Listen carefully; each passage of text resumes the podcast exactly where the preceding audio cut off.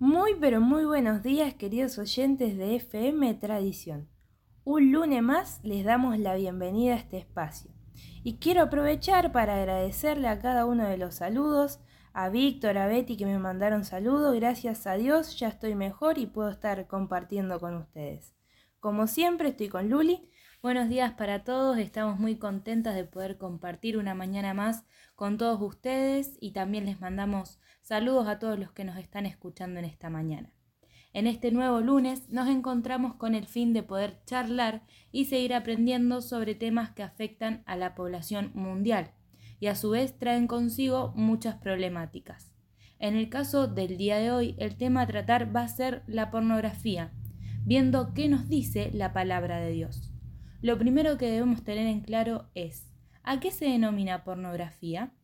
Se denomina o se nombra así a los materiales, video, imagen, revista, que muestran órganos genitales o actos sexuales con la finalidad de producir excitación. La pornografía promueve un sexo centrado en las sensaciones personales, utilizando al otro solo para la propia satisfacción, transformándolo en una cosa. Conociendo esto, ¿cuáles son los peligros de la pornografía?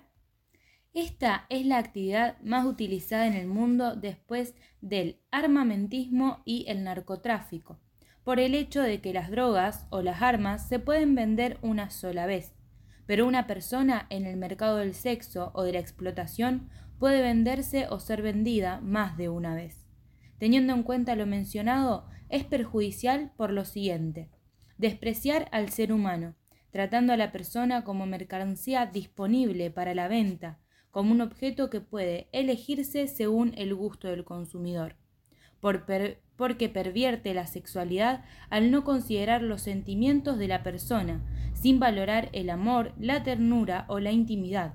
A la larga, si sos soltero o casado, terminará dañándote. También porque niega la realidad. Los pornógrafos creen que las personas sometidas van a gozar con cualquier práctica sexual, cuando no es así se proyecta una imagen irreal de la sexualidad. Genera conflictos en el matrimonio, en la relación, en relación a lo mencionado con el punto anterior. Aumenta la vulnerabilidad al VIH-Sida, al promover las relaciones eh, con personas diferentes. Incita a la violencia sexual. Todos los agresores sexuales tienen antecedentes de consumo de pornografía al ser la violencia y el sufrimiento físico representados como una situación, como una actuación, además como vínculo hacia el placer y excitación. También porque es el camino hacia el pecado, ya que una mente saturada de pornografía buscará de algún modo satisfacer el deseo producido por las imágenes. Santidad no es sólo donde me encuentro, sino hacia dónde me dirijo. Entonces, ¿se puede convertir en una adicción? La respuesta es sí, y una de las más poderosas hoy en día. Se va a buscar siempre más y más, sin ser nunca suficiente. La adicción paraliza lo espiritual, pervierte nuestra forma de ver al mundo, nuestra vida social y nuestras relaciones más íntimas. Y ahora, ¿qué nos dice la Biblia acerca de las adicciones? Teniendo en cuenta lo anterior, la pornografía es adictiva y por lo tanto nos esclaviza, pero así como en otras adicciones podemos ser libres de ella. En la palabra de Dios encontramos que Cristo nos hizo libres, libres, incluyendo libertad también de esta adicción.